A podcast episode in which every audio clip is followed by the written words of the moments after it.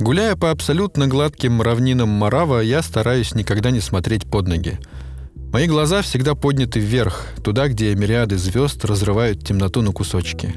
Только ради них я и прилетаю сюда каждый седьмой цикл. Их золотые лучи мчатся мне навстречу и ложатся жидким огнем на мою сетчатку. В такие моменты можно забыть о кровожадных пинчекряках, таящихся в темноте, которая клубится вокруг меня, и просто до слез смотреть в любящие глаза Вселенной. Меня зовут Ксандер Бо — а это моя сладкая плазма. Посмотрите наверх.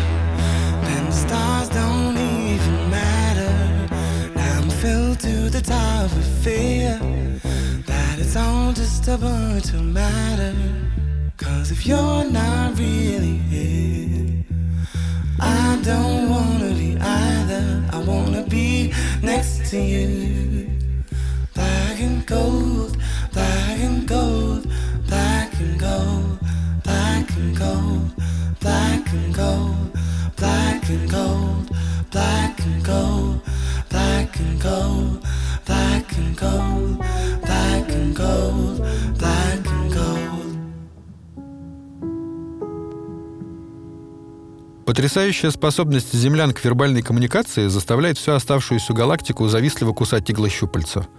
Слова — один из самых несовершенных способов общения среди всех.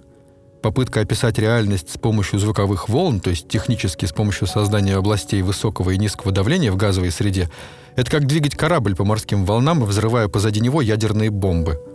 Такой способ уничтожает нюансы, стирает смыслы и только лишь примерно обозначает то, о чем говорят слова — И тем не менее земляне довели речь до совершенства, а с помощью музыки сделали из нее мощнейшее идеологическое оружие, способное капсулировать мысли и эмоции в песни, а затем выпускать их на волю там, где она зазвучит.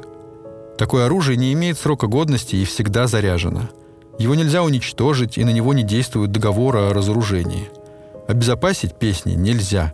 Можно лишь надеть броню покрепче, сгруппироваться и приготовиться к мощной тягучей ударной волне музыки.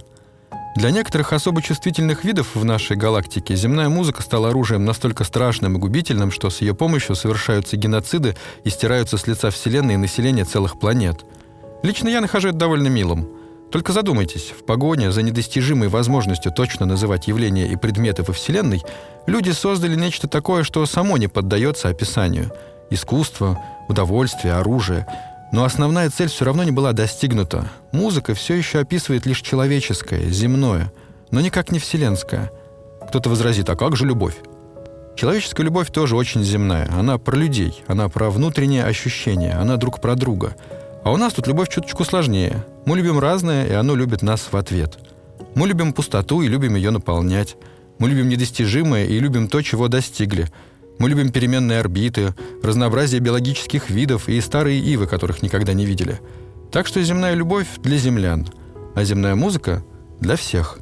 Потому что даже самый маленький Фераус, самый эфемерный Каек, самый окаменевший Балиагорок, все они хотят взять человека за руку и уплыть в прошлое – в одно теплое лето, где над рекой шумят деревья, и мысли путаются от совершенно земной любви.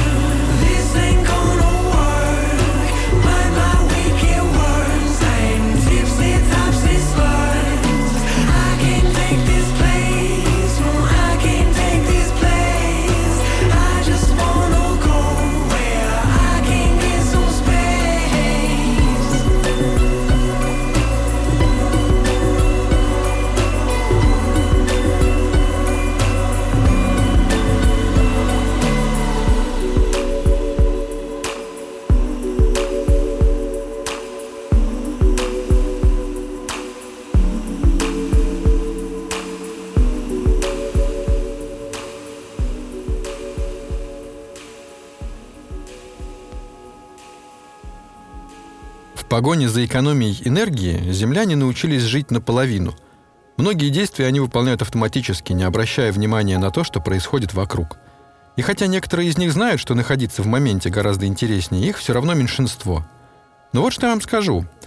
Недостаточно просто смотреть вокруг. Нужно затаиться, притвориться, что вас нет. Исчезнуть на минутку, чтобы окружающий мир перестал вас замечать. И тогда вы можете заметить, как поблизости кто-то танцует. Танцует так, словно его никто не видит. И может так случиться, что этот кто-то танцует под ту же музыку, что играет у вас в голове. И это не фигура речи и не романтическое размышление. Это история про танцующие деревья на планете Большой Веер. У местных аборигенов, Пая, есть легенда, согласно которой души умерших селятся в деревьях Паэго. Это название значит «сердце Пая». Паэго – невысокие кустарники с тонким стволом и раскидистыми кронами ярко-алого цвета.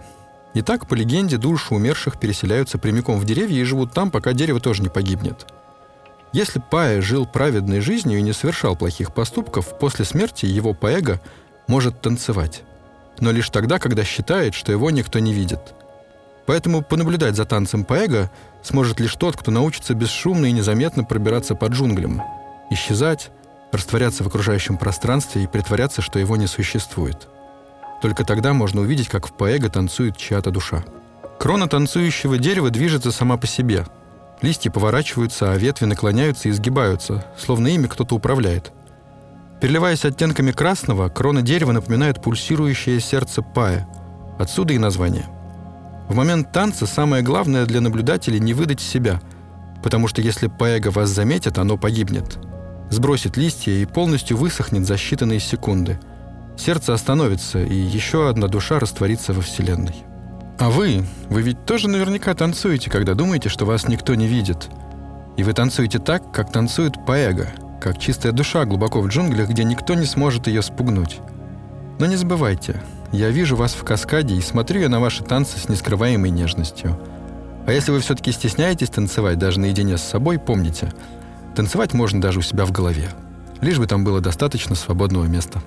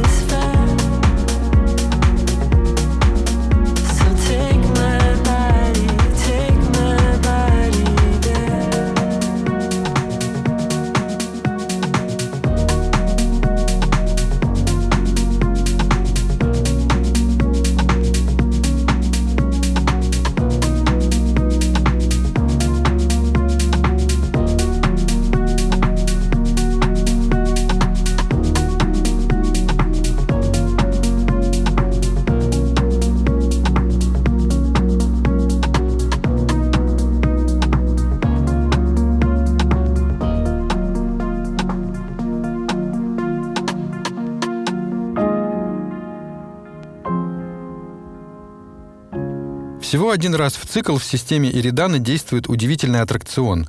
Это гравитационная карусель вокруг тройной звезды. Занятное развлечение, хочу вам сказать. Правда, оно не очень подходит тем, кто привык контролировать ситуацию и крепко держать штурвал своего корабля. Дело в том, что гравитационная карусель выглядит следующим образом. Вы садитесь в прозрачный, герметичный и абсолютно безопасный шар из тертоликтового волокна, и вас с помощью каскадной катапульты запускают по тонко настроенной и выверенной траектории, которая, тем не менее, вам неизвестна.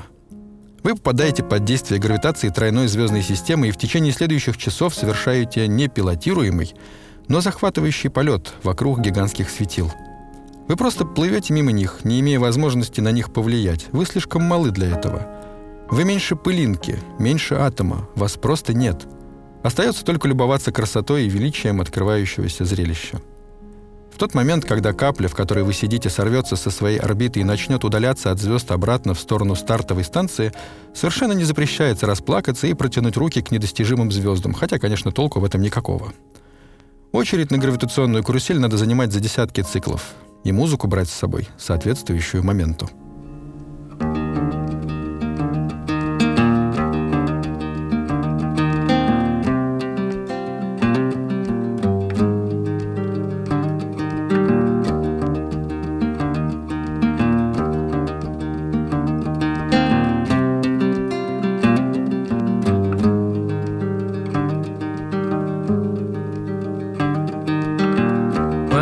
To be confused, one night to speed up truth. We had a promise made for then away. Both under influence, we had divine sent to know what to say.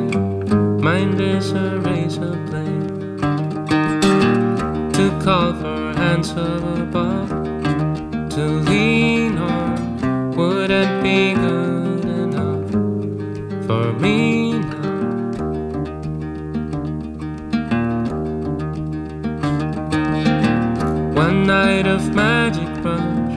the start a simple touch.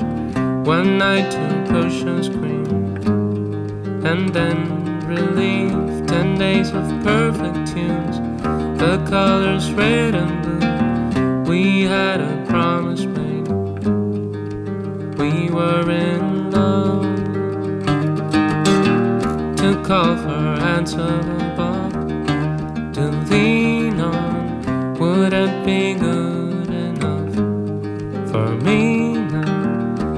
now to call for handsome above to lean on wouldn't be good enough. And you you knew the hand of the devil. And you kept us awake when most is sharing different heartbeats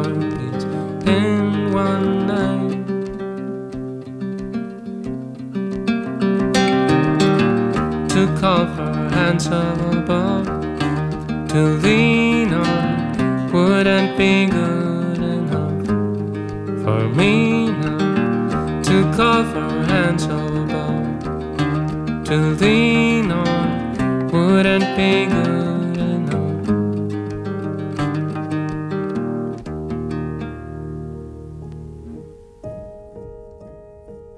каждой звезды есть свой характер, и именно он определяет, какой будет жизнь на планетах, находящихся поблизости. При этом важно понимать, что характер этот зависит от слишком большого количества факторов, чтобы можно было с точностью указать, какой темперамент будет у той или иной звезды. Поэтому и все цивилизации такие разные. У спокойных и теплых звезд появляются виды, способные гармонично развиваться и дружить со Вселенной. У нестабильных звезд чаще всего вы найдете воинственные цивилизации. Но самые мои любимые живут рядом с тусклыми и по космическим меркам холодными звездами. Такие цивилизации выше всего ценят тепло, в прямом и переносном смысле. Они готовы согревать всех и каждого, они не боятся холодов, и они удивительно выносливые. Например, цивилизация Ред — Цивилизация — неправильное слово, потому что ретов всего семеро. Каждый из них — сгусток света, живущий на отдельной планете, занесенный снегом и закованный в лед. Реты мудры, милосердны и самоотвержены. Они живут в огромных пещерах, которые создают собственным теплом в ледяной мантии своих планет. Добраться до такой планеты сможет не каждый. Они, разумеется, находятся в самых удаленных уголках галактики, но и оказаться на планете недостаточно. После того, как вы вступите на ледяную поверхность, вам придется отправиться в опасное путешествие и преодолеть невероятное расстояние и самые фантастические препятствия, чтобы найти вход в пещеру, где живет Ред. Но награда за такие усилия достойна любых стараний. Найдя своего Рета, каждый становится сильнее, выносливее и в процессе узнает очень много нового про себя и свое место во Вселенной.